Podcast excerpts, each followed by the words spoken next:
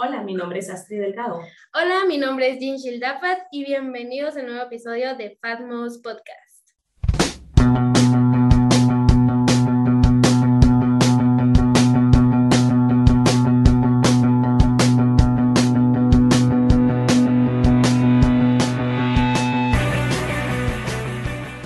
Estamos celebrando aquí con un nuevo episodio más con nuestra querida invitada, licenciada Astrid Delgado. Bienvenida, licenciada. No, no se ponga nerviosa, que aquí pues nosotros estamos muy agradecidos por aceptar la, la invitación de Fatmos Podcast. Quisiera hablar un poquito de usted. Hola, hola, mucho gusto. Gracias por la invitación. Y pues, eh, como les mencionaba, mi nombre es Astrid Delgado. Tengo 35 años y siempre pues he sido una persona que me encanta todo el tema de marketing, mercadeo, emprendimiento y muchos otros temas. Es por eso que pues, yo soy licenciada en marketing con énfasis en comercio internacional.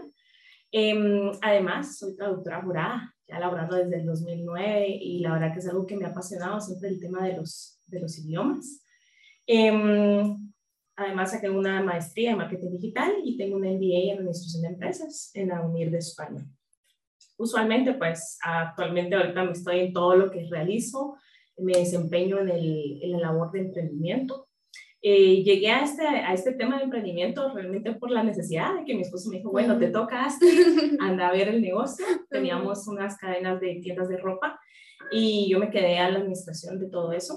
Y fue a raíz, a raíz de eso que empecé con todo el tema de emprendimiento, sin saber a dónde me iba a llevar esto. Entonces, además que toda la parte profesional, que me siento realmente muy satisfecha de lo que he logrado. Soy mamá de tres pequeños, de Efraín, Andrés y Amanda, y cada uno pues desde los nueve años hasta los dos años he ido aprendiendo en esta labor de nueve años que llevo de ser mami junto con ellos. Ay, qué bonito, licenciada, y pues qué bueno, no sabía que sabía idiomas, ¿cuántos idiomas sabe?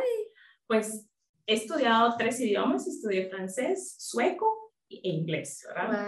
Pero el sueco ya se me ha olvidado mucho, estudié, fue, estudié, estuve fuera un tiempo, casi un año, lo tuve que aprender, pero la verdad que la gente se quedaba asombrada porque como me gusta, yo en dos meses y medio yo ya te hablaba el sueco perfecto. Entonces, dos meses y en medio. dos meses y medio. Eso sí, fue algo intensivo donde yo tuve que aprender todo ese tiempo porque o me comunicaba en inglés o en sueco. Todos, mis, todos mis compañeros hablaban sueco, entonces yo también quería entender y por eso me metí a estudiarlo y junto cuando estuve por allá estudié francés y se me facilitó mucho. Pero realmente la práctica hace el maestro y lo he dejado. O sea, yo en el 2005 estuve por allá. Entonces, 2005-2006, entonces eh, se me ha olvidado, Sí. pero sí recuerdo todavía palabras, frases, Sí, sabe defender un poquito. Algo, un poquito, lo, lo básico. Ay, qué bueno, licenciada. Bueno, ya, ya escucharon que es un gran personaje nuestra invitada, el del día de hoy, y pues le quiero dar la bienvenida nuevamente. Licenciada, muchas gracias por estar aquí, por su tiempo. Bueno, quisiera empezar con las preguntas. La primera pregunta sería, si retrocediera, si retrocediera 10 años, ¿qué cambiaría Astrid Delgado de su vida profesional? Bueno, la verdad considero que me hubiera gustado ser un poco más intuitiva. De hecho, sí lo soy, pero me hubiera gustado como realmente saber a lo que venía. El tema de la innovación y transformación digital es principalmente lo que ahorita está moviendo Exacto. mucho el mundo. Y no solo el mundo, principalmente ahorita localmente aquí en Guatemala. Lo pudimos ver y se aceleró con el tema de, de pandemia, ujú. pero me hubiera gustado tal vez eh, enfocarme un poquito más en eso, o sea, tener, eh, no sé, tal vez mi maestría hubiera estudiado temas de innovación o desde mi licenciatura, Desde irme buscando ese, eso, eh, este campo Ujú. que está realmente muy demandado y solicitado en el campo laboral. Sí, hoy en día está, pero muy fuerte ese tema, la verdad, porque yo también he estado en ese tema ahorita, pero hubiera querido más antes, ¿verdad? Pero la segunda pregunta sería, ¿quién es Astrid Delgado en tres palabras? Ah, ese, ese me lo pusiste complicado, pero consideraría que lo podría generar como tal vez en dos. Y quise ponerlo como, podemos decir, una aprendiz apasionada. Ujú. Eh, a mí me hacen bullying prácticamente mis compañeros y mi familia porque me dicen, Astrid, nunca paras de estudiar. De, o sea, de hecho, me encanta, o sea, yo siento un gusto por estudiar. Si no estoy estudiando algo, no, no me siento tan eh, como afortunada o, o útil. Ajá. Entonces, realmente amo aprender cada día. de todo. Por ejemplo, te decía, como mamá, como hija, como esposa, eh, como emprendedora, como profesional y sobre todo también como hija de Dios. Entonces, em, creo que em, he, he, tomado el hecho de es, es mejor tratar de equivocarme lo más barato posible para poder levantarme y de eso aprender. Eh, en el emprendimiento les digo, cuando asesoro a las personas, les digo, no hay fracaso, sino solo hay aprendizajes. Y a mí en este mundo del emprendimiento me ha tocado pues esos aprendizajes que duelen, sí, pero me, me, me, han ayudado a levantarme y aprender de esos errores. Wow, sí, y pues la verdad se nota, se nota mucho porque la licenciada es, bueno, yo soy su alumna de la maestría y sí se, se siente esa vibra de, de nuestra licenciada, ¿verdad? Y sí, ahorita eh, es cierto que cuando uno tiene el emprendimiento, un emprendimiento, cada fracaso es un aprendizaje, ¿verdad? Y pues sí, espero que les vaya a servir mucho este tema del día de hoy. Quisiera hablar sobre branding, la importancia de branding, que es una marca, ¿verdad? Y pues, licenciada, no sé si nos podría decir qué significa branding para usted. Magnífico. Primero, antes de iniciar con el branding, me gusta siempre separarlo del marketing. Okay. Sí. Eh, yo soy mercadóloga y realmente es algo que yo veo con mis estudiantes que al inicio lo, lo, confunden. Yo doy la clase de marketing y de branding y pues he tenido la fortuna que aquí me han tomado en cuenta pero también les hago la separación. Recordemos que el marketing es todo el tema de tácticas y estrategias para conocer a tu cliente, para conocer esa propuesta de, valor, por qué te van a diferenciar, o sea, conocer todo ese know-how de la marca. Pero el tema del branding consiste en la construcción de tu marca, en cómo transmites ese mensaje de todas las estrategias que tú has investigado, has estudiado, para luego hacérselas llegar a tu consumidor. O sea, como yo les digo, no podemos enamorar al cliente si no lo conoces, es como una relación, o sea, no podemos nosotros caer, ¿verdad? A los pies de alguien si esa persona no está haciendo algo para enamorarme, ¿verdad? Si tal vez me da flores y yo detesto las flores, o sea, no hay forma. Entonces, el branding siempre va de la mano con el marketing, más no son lo mismo, como ya lo mencioné. Y este permite en como en transmitir ese mensaje y eh, darle a conocer al cliente porque nos debería de elegir a nosotros. Y dependiendo a través de esa comunicación es como humanizamos esas marcas, que son después, pues podemos hablar un poquito de eso.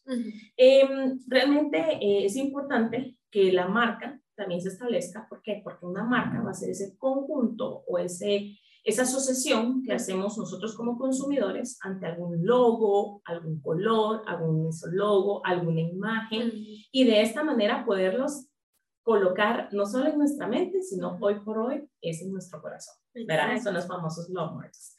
Entonces, es como un conjunto de asociaciones que vienen a ser tu marca. Claro, los emprendedores, porque yo trabajo mucho con emprendedoras y emprendedores, me dicen, pues, ¿cómo puedo construir esa marca? O sea, realmente es un proceso, no puedes venir de la noche a la mañana. Nosotros hoy por hoy vemos a Coca-Cola, por ejemplo, que es una marca que, o sea, tú la puedes diferenciar donde sea. Exacto. Pero también es importante mencionar que, que, claro, ellos han hecho un trabajo de años, tanto de marketing, porque ya conocen muy bien a su target, y luego ahora solo se han enfocado en su branding para ir construyendo esa relación y estrecharla con su. Wow, sí, pues la verdad, sí, la mayoría de personas, bueno, a mí me pasa también, ¿cómo puedo eh, fortalecer la marca? ¿Cómo puedo que las personas reconozcan la marca? Entonces, quisiera saber un poquito más qué significa marca y cómo, por ejemplo, si yo tuviera un emprendimiento ahorita empezando, ¿cómo puedo eh, fortalecerlo y quedarme ahí siempre y no desanimarme y decir, bueno, no, no funcionó? Claro, como tus mayores esfuerzos deben de estar siempre en tu estrategia de mercadeo, de marketing, porque si ahí tú pones todo el empeño, son como, es como tu pilar, tu base. Si tú, tú, tienes bien establecidos tus pilares, pues es mucho más fácil de saber cómo comunicarlo. A mí me encanta seguir siempre las páginas para ir evaluando cómo ellas lo están haciendo, no solo internacionalmente, sino también tengo muy buenos ejemplos locales que hace cuatro años no lo estaban haciendo tan bien, pero hoy por hoy lo hacen muy bien. Entonces, la construcción de la marca también va muy determinado o alineado con la personalidad que tú le vayas a dar a tu marca. ¿Sí? Tienes que darle un tono, tienes que darle realmente eh, claridad de expresión a tu marca. Si va a ser, si tu target o tu grupo objetivo es un grupo de jóvenes de 16 a 25 años, pues tú tienes que tratarlos como jóvenes. No tal vez hacer un copy, ¿verdad? Que es lo que vamos redactando en las redes, o un mensaje donde la trates de usted. Ah, pues. Inmediatamente hay un choque. Entonces, a medida que tú vayas conociéndolo más, tú sabes qué le gusta y qué le disgusta. ¿Sí? Entonces, por eso decimos que es realmente un set de asociaciones que hace el, la mente del ser humano con algún elemento visual, porque es importante tener un elemento visual, ya sea incluso con tu eslogan, eso también podría ser. Y el, la tipografía y el, la paleta de colores es lo más importante, siento yo, ¿verdad? Sí, de hecho, todos creen que branding solo se, se basa en eso, pero sí, es la, el, el, tema de tú transmitir, puedes transmitir a través de los colores, a través del el tema del tono, de darle esa personalidad, ¿verdad? Si vas a hacer un poco, por ejemplo, si es algo más corporativo, algo más, más serio, probablemente te vas a enfocar en un tono un poco más delicado, no vas a hacer tantos chistes o tantos memes, aunque sí se puede hacer, pero eh, evaluando qué temas pueden ser sensibles para tu grupo objetivo. Sí. sí. Wow, sí, muy interesante, licenciada. ¿Y por qué cree que el branding es importante? Bueno, el verdadero branding en sí genera una, un término que se llama mnemotecnia. Esto significa que es un sentimiento y una experiencia de emoción a largo plazo. Nosotros, como te decía, ya ahorita las marcas que conectan solo con el top mind, ¿verdad? Que está en tu cerebro y, los, si te digo ahorita, ok, decime tres marcas, tal vez ya vienen ahorita las primeras tres que consumiste tal vez hoy o en, lo que va de la semana.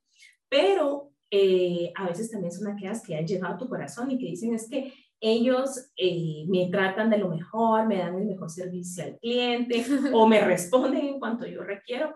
Entonces, nosotros tenemos que buscar esa experiencia con el consumidor para que realmente seamos recordados y de esa manera conectar con ellos, ¿verdad? Como dice Seth Godin, aquí traía una, una frase que me encanta y dice, la marca es el conjunto de expectativas, recuerdos, historias y asociaciones que provocan que el consumidor se decida por un producto o un servicio en vez de otro. Realmente nosotros tenemos que pretender como no sé, pues incluso como emprendedores, mercadólogos, en cualquier profesión. O sea, yo les digo, ustedes se van a vender el día de mañana en el campo laboral, pero ¿cómo vas a conectar con tus clientes, con tus pacientes, con, con todos? Es importante nosotros identificar eso. Entonces, realmente el branding lo que hace es influir activamente en todas esas decisiones que tienen los consumidores. Y cuando se hace bien, claro, el branding se adquiere y, o sea, adquiere poder, influye inspira y provoca siempre cambios. Entonces creo que por eso es tan importante el branding en una marca. Sí, sí, sí. Y hablando ya un poquito más de empresas y así, es importante el branding corporativo. Sí, totalmente. Bueno, porque hay algunos que, no, es que yo no necesito esto. Ay, es que el rebranding no, no lo necesito, está bien así. Sí. Entonces quisiera saber si es muy importante Sí, totalmente. Eh, de hecho, mi, mi esposo él es auditor y él, él es más tema corporativo. Entonces, eh, yo recuerdo que cuando hice un refresh de la marca de, de, las tiendas de ropa, él me decía, pues no lo creo necesario. Cuando empezó a ver las ventas crecer, él me dijo, bueno, aquí hiciste algo, ¿cierto? y ahora que él está en el tema corporativo, yo le digo, mira, deberíamos de hacerle, pues hacer tu, tu imagen, ¿verdad? Transmitir, crear tu marca y él, él ya sabe que sí requiere un tiempo y, y está anuente a eso, pero creo que a veces somos un poquito más cerrados. Em, de hecho, tenemos diferentes tipos de branding, ¿verdad? Sabemos que hay un branding personal y también hay un branding territorial, pero el branding corporativo es específicamente que permitirle a la empresa cómo comunicar su marca. ¿verdad? Y es importante desde la persona que te saluda hasta la persona que te cobró, te atendió, servicio postventa, te entrega, todo. Es que deja una marca. O sea, te, te, te, conecta. Yo ahorita tuve la experiencia, no quiero decir marcas como tal, pero tuve la experiencia de entrar a una tienda, la acababan de abrir, em, y justo desde que entré me encantó porque la persona, el personal de seguridad, desde allí empezó a hacerme un, bienvenidos a tal lugar, ¿verdad? Eh, adelante. Después la otra persona que me atendía, bienvenidos a tal lugar. Y adelante, ¿verdad? Y la caja, o sea, cuatro o cinco personas me hicieron un, una, un, un rebranding, ¿verdad? O sea, de estarme, de, perdón, un branding de estarme recordando el tema de, de dónde yo estaba, ¿verdad? Que me sintiera a gusto, que yo me sintiera cómoda. Y el tema, pues claro, del branding corporativo, todos deberíamos incluirlo, incluso hasta el branding personal, es súper importante. Yo conozco varias personas que les encanta dar clases eh, o que se encargan de, son asesores y que ellos tienen su propia página, crean su contenido eh, y de eso han, pues, han crecido y se han dado a conocer en todo, en todo el ecosistema. Sí, sí, sí. Sí, como por ejemplo el licenciado Pluvio él, él es él tiene un branding personal. Dice, Pluvio dice, así no molestamos, sí. Él está generando mucho contenido y tiene el expertise y creo que eso, pues, eso es súper valioso. Sí. Em, creo que en estos años que yo tengo de dar clases, la verdad que los estudiantes ah, valoran mucho la experiencia, no solo de contenido, sino de en sí experiencias que nos pasan día a día, porque hay cuestiones que en la universidad nos enseñan toda la teoría, pero la práctica, ya llegar al mundo laboral, uno se topa con mil cosas y dice, bueno, ¿y aquí qué debería de hacer? Entonces, creo que eso es lo más relevante también en todo el tema del branding personal. Muy bien, muy interesante, licenciada. Y la otra pregunta sería, si tengo un emprendimiento, ¿cómo empiezo mi branding? Porque ahí es como que un bloqueo, porque se me vieron un montón de ideas, pero ya no las ejecuto porque tengo un montón y ya no sé cómo empezar. Entonces, ¿cómo empiezo mi branding si tengo un emprendimiento? Bueno, te podría dar como unas claves que yo he ido viendo ¿verdad? en este tiempo, teniendo haciendo ese match de marketing, branding y asesoramiento de emprendimiento. Pues primero, definitivamente debes de conocer al cliente, ¿verdad? Tu cliente, ¿a quién das? Uno de los errores más frecuentes que yo he visto es que nosotros suponemos o trabajamos sobre supuestos. Es que como a mí me gusta el rosa, lo voy a hacer con lo rosa. A mí me gustan esos colores, lo pongo en estas paletas de colores. Y no es que a ti te guste, sino es que a quién vas dirigido. Eh, es indispensable conocer sus alegrías, sus dolores y para, para ellos solventarlos. Pero si tú no los estás conociendo, y por eso es, parte del mercadeo, esto lo tienes que ir aprendiendo poco a poco. Esto es una, a veces es un testeo, ¿sí? Tienes que irlo validando porque muchos emprendedores se dan, eh, bajan la guardia a la primera, porque dicen, es que no sé, lo saqué y no, no tuvo la aceptación que yo quería, pero es un momento de tú ir evaluando qué modificaciones, qué ir haciendo. Entonces, el primero sería conocer a tu cliente. El segundo eh, era lo que ya había mencionado un poquito antes, era que debes de definirle una personalidad a tu marca.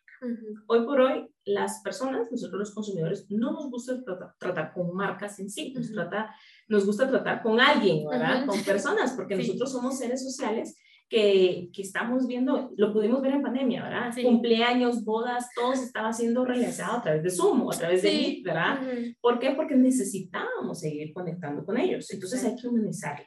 La marca debe ser centrada en el, en el, ser humano, ¿verdad? Ese se le conoce como el Human-Centered Marketing, que es realmente una de las tendencias donde las marcas se están centrando en las necesidades en sí humanas y se humanizan las marcas.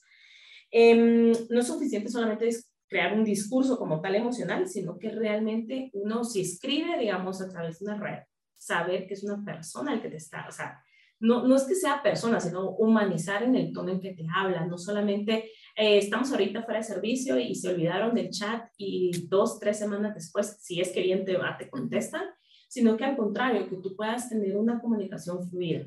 O si tienes, si tiene un punto de contacto, no sé, vía correo electrónico, el mismo caso. O sea, que haya una sinergia entre todos los, los puntos de contacto. El tercer punto es que debes de contar definitivamente con tu manual de marca. Esta es una inversión que muy pocas personas lo hacen ¿verdad? O específicamente empresas, microempresas o emprendedores, ¿verdad? Que lo hacen y que deberíamos de tener. Cuando, ¿qué, ¿Qué es en sí ese manual de marca?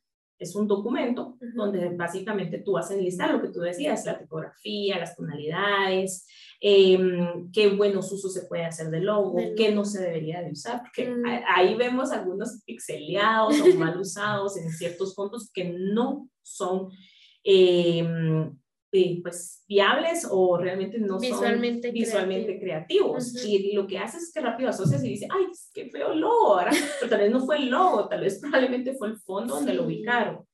Y eh, eso pues mata, quiera que no, ciertamente la personalidad de la misma. Y recordemos que la marca pues es, es, es, un bien intangible de las empresas, entonces tenemos que cuidarlo. Sí. El, bueno, el cuarto punto es tener varios touch points. Los touch points son como los puntos de contacto, ¿sí? Es parte de tu grande.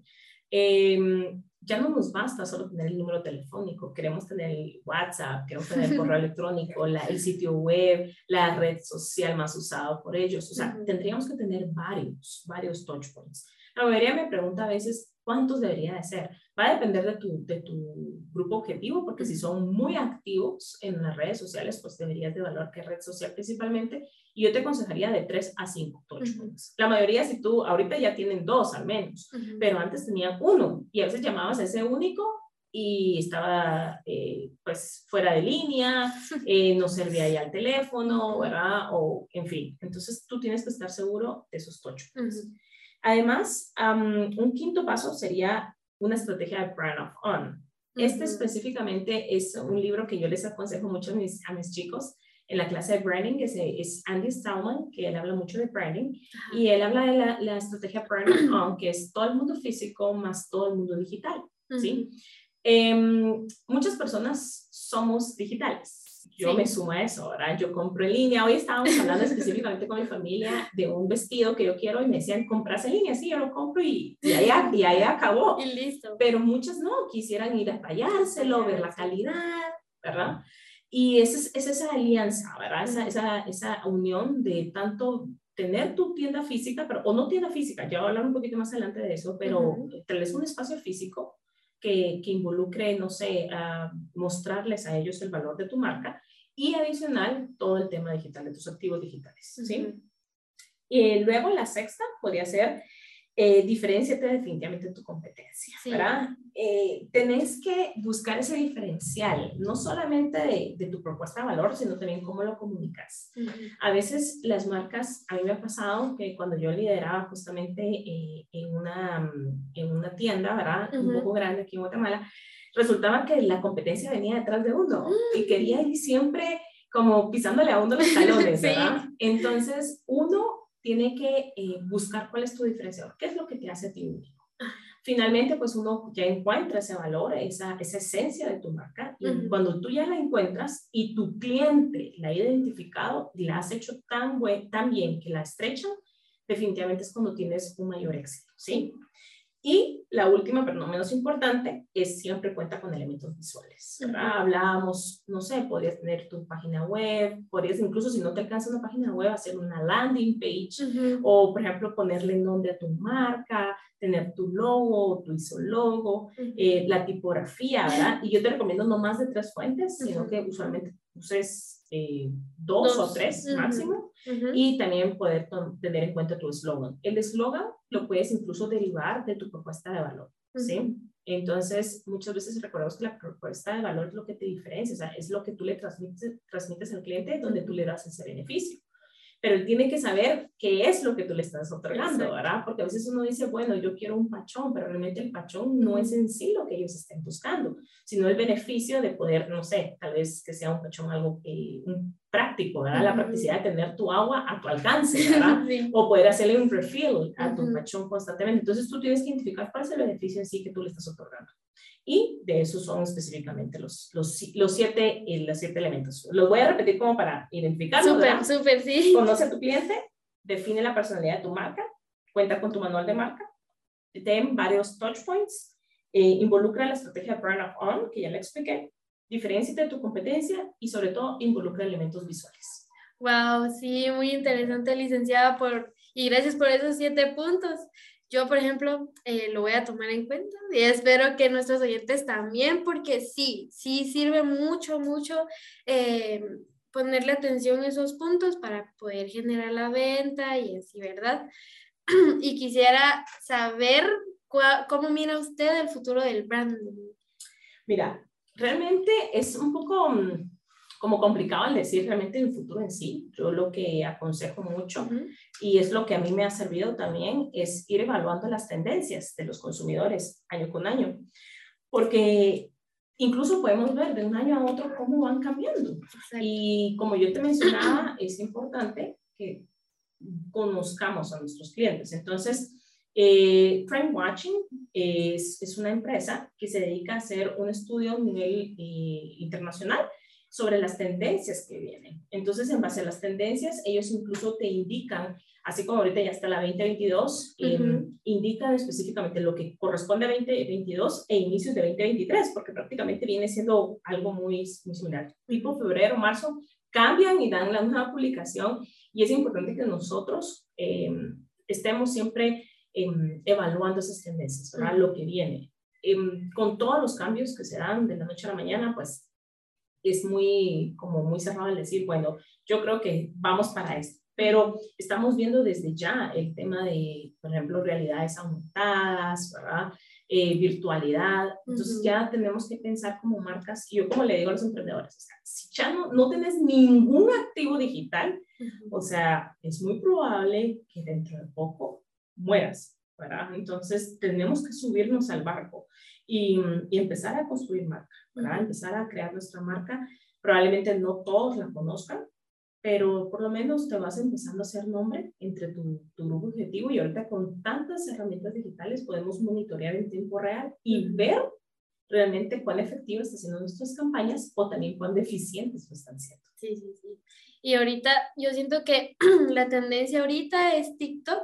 Una red social sería TikTok y los influencers, ¿verdad? Sí, de hecho estaba viendo, más que influencers, ahorita está viendo una tendencia de mucho de microinfluencers, ¿verdad? Micro. probablemente no es un influencer que ya está muy conocido y que uno dice, ay, yo me quisiera tener la vida de esta persona, pero puede ser una persona, puede ser, puede ser tú, puede ser yo, y empezamos, ¿verdad?, a generar contenido en base a una marca. De hecho, ya se está dando mucho. Y em, muchas marcas reconocidas a nivel Guatemala están empezando a crear donde tú obtienes, te suscribes, obtienes una caja de, de, ciertos productos de ciertas marcas y empiezas a hacer, eh, a utilizarlo y hacer contenido y recomendaciones sobre dichas marcas. Entonces, está eso. TikTok definitivamente es algo fabuloso, pues ahorita pues, no, no te paga. Eh, uno pues puede tener miles de visualizaciones enseguida y em, es ver qué tendencias están ocurriendo, ¿sí? Eh, hemos podido ver cómo gente está generando miles de dólares porque simplemente hizo un TikTok X y luego hasta los mismos artistas han hecho dúos con ellos o los han etiquetado. Entonces, de esa manera, pues se, está, se está tomando. Pero, pero sí, de hecho, yo como también te repito, no para todas las marcas sería TikTok, ¿verdad? Sería de evaluarlo, porque si tu target no está, sí. definitivamente sería en vano eh, generar esfuerzos y mejor enfocarte donde sí puedes encontrar a tu objetivo. Pero yo he conocido de muchísimas edades y se pasa uno horas ahí. sí, es cierto, sí, porque, por ejemplo, si tu grupo objetivo son, eh, bueno, señores de 50 años, 45 a 50, no, no vas a abrir tu, tu red social TikTok, ¿verdad? Eh, bueno, para cerrar con broche de oro, tristemente. Eh, la última pregunta sería, ¿tendrá algún consejo para poderles brindar a, los oyentes del día de hoy? Magnífico. Bueno, está probado que abrir tiendas, ¿verdad? Físicas genera un efecto multiplicador, ¿verdad? Ahorita pues pasamos la pandemia y se fue duro para quienes teníamos eh, gastos fijos que cubrir, rentas, o sea, fue algo duro. Pero también eso genera el hecho de ir posicionando tu marca. ¿En qué sentido? Por ejemplo, tráfico a tu sitio web, construir tu marca, mejora capacidades logísticas, te da mucha, muchas otras puertas, o sea, te abre muchas puertas de forma en, el tema de negocios. Y es por ello, ¿verdad? Que todas las marcas que están siendo nacidas 100% digital están teniendo una, una, forma de ver al mundo, ¿verdad? Y de dar ese prime of fun que les mencionaba. Y son unos famosos que se llaman flagships. Los flagships son en sí como un concepto de, de tiendas, donde son espacios abiertos muy grandes, están específicamente en calles muy emblemáticas, ¿verdad? Que son de prestigio del país y lo que hacen es tener la línea de productos que ellos venden, que las marcas venden. ¿Con qué finalidad? Con que tú vayas, testes el producto, te sientas cómoda, si esto es lo que quiero, esto es lo que no quiero, me gustaría más grande, más chico y finalmente pues te cases con la marca. Su finalidad no es venderte, su finalidad es terminarte de convencer para comprarlo. Correcto, de que lo que ellos te ofrecen nadie más te lo está ofreciendo y que te quedes con ellos, ¿sí? Y también están los famosos showrooms. Eso es lo que más se está, se, se está escuchando acá ahora o ya tienen muchas marcas que yo les he escrito, mire, ¿y dónde lo podría ver? Sí, tenemos un showroom en tal, en tal ubicación donde tú puedes ir a ver la calidad. Y aquí es más que todo como para poder conocer sobre una línea específica o a veces hacen unos como se está dando esta como modalidad entre los mismos bazares, ¿verdad? Que van a estar en bazar y puedes ir a verlo. Eh, entonces, esta es, una, esta es una forma que se, está, se puede dar que no te genera un gasto fijo eh, continuo y que puedes hacerlo de forma temporal. Entonces, em, esto podría ser uno de los consejos que yo te podría dar, que podrías implementar para ir construyendo, para irte posicionando y para darte a conocer. Porque si nunca sales o sea, nadie te va a conocer solo por las redes, o sea, pues. también tú tienes que hacer otros esfuerzos para poder eh, contemplarlo, ¿verdad? Em, yo he visto en vivos, he visto otras formas de hacerlos, es como esas pequeñas reuniones en casa y que tú haces a través de referidos, el marketing de referidos, todo eso se sigue usando, o sea, es que el marketing tradicional no ha muerto, lo que pasa es que ha migrado su forma de ser transmitido. su innovación. Ajá, han habido ciertas transformaciones y tú tienes que determinar que allí principalmente debe de, o sea, está el, como que las nuevas eh, necesidades o las nuevas dolencias que existen y que tú tienes que solventarlas. Entonces, recuerda que realmente em, no es necesario sí o sí contar con un espacio físico, pero si tu cliente constantemente te pregunta, mira, ¿dónde lo puedo ir a ver? ¿Dónde lo puedo ir a checar? ¿Dónde lo puedo ir a revisar? Te aconsejo, pues, evalúalo. Yo ahorita estoy por próxima pues, a mudarme y quería mi, mi cocina de ensueño, una cocina que no he querido, no cocino, ¿verdad? Es lo peor, que no cocino, pero la quería ver linda. Y que hice, contacté a, pues, a una tienda, ¿verdad? A una empresa y me gustó mucho porque me dijeron, dame las medidas, vamos a trabajar tu render, hicieron, van a hacer, están trabajando ya en el renderizado, en todo cómo va a estar el montaje según mis especificaciones y ya que yo concrete, este es el diseño que yo quiero, ya hacemos una cita en su showroom para yo ir a ver el material, eh, los acabados y finalizar y cerrar esa venta, ¿verdad? Porque no es lo mismo, máximo si es una inversión un poco fuerte, uno la evalúa y uno dice, pero si me va a quedar bien, si me va a quedar como la última vez, que estos gabinetes se cayeron a las, al tanto tiempo. Entonces uno busca esa propuesta, ¿verdad? que yo quiero hacer una inversión por algo, ¿verdad? Que me quede linda, pero una inversión por algo, por unos un par de años, ¿verdad? No un par de años, no. Yo diría por muchos años. Por muchos años. Entonces, eh, sí siento que es como así que les aconsejaría tener específicamente esa estrategia de brand of on, que es algo que se está dando. Eh, evalúa, evalúa eh, si tu cliente te lo está pidiendo. Consideraría que sí, en gran porcentaje somos una cultura que le gusta ver y tocar para poder comprar y terminarte de convencer y mm, es necesario también eh, como que estrechar esos lazos de, de, confianza, ¿verdad? Sabemos y no estamos, nadie está exento de todo el tema de que hemos pasado a veces por, por esas dudas de ¿será que es real? ¿Será que no es una estafa? ¿verdad? Eso nos pasa. Sí. Entonces tú tienes que hacerles, o sea, en todo el proceso del, del, cliente, ¿verdad? En toda su experiencia con tu marca, tú tienes que lograr alegrías, ¿verdad? Y, o bien mejoras en esas alegrías y no provocar dolores o más dolores de los que ya tienen ellos para poder decir, no, mejor me quedo con la otra marca porque esta no me llenó en esta expectativa o no, me, no, no, tenía un showroom donde yo podía ir a ver sus materiales o no hizo este, esta, estas visitas. Conocí a otra persona también, eh, no tenía pues para hacer un showroom y lo que hacía eran visitas personalizadas donde llevaban los materiales, eran de, de Ah, uniformes y te llevaban el material para que tuvieras las diferencias, te mandaban, te llevaban el tallaje, o sea, todo eso iba incluido dentro, dentro de su servicio. Entonces, recuerda que tú tienes que conectar con tu cliente y realmente estrechar lazos lo más fuerte posible porque, claro, es mucho más costoso estar generando nuevos clientes que mantener o retener los que tú sí, tienes. Exacto. Muchas gracias, licenciada. Y pues sí, es muy importante el consejo que nos dio, ¿verdad?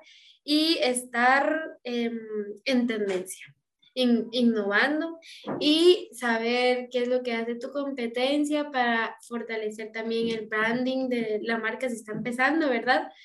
Y pues muchas gracias y este es un nuevo episodio de Fatmos Podcast. Espero que le haya gustado, ¿verdad? Y muchas gracias igualmente por estar aquí. Y también quiero agradecerles a ustedes, nuestros oyentes, y quiero recordarles que eh, pueden compartir este episodio a todas las personas que crean que puedan ser beneficiadas de los consejos, herramientas que nuestra invitada eh, nos compartió. Entonces, eh, algunas palabras de despedida, licenciada. No, muchísimas gracias por el espacio y realmente espero que lo vayan aplicando. Eh, lleva su tiempo, pero no se desanimen. La verdad que ahí sí que el que pega primero pega dos veces. Entonces ustedes tienen que avanzar y empezar. Empiecen por su branding personal, luego quien quita y terminen con un branding eh, corporativo. Y realmente yo he visto así muchas personas, pero han sido aquellas que se han lanzado. Entonces ánimo y espero que les sirva. Este contenido. Muy bien, muchas gracias a todos y pues que pasen feliz día, tarde, noche, pero gracias igualmente por llegar hasta el final. Bye.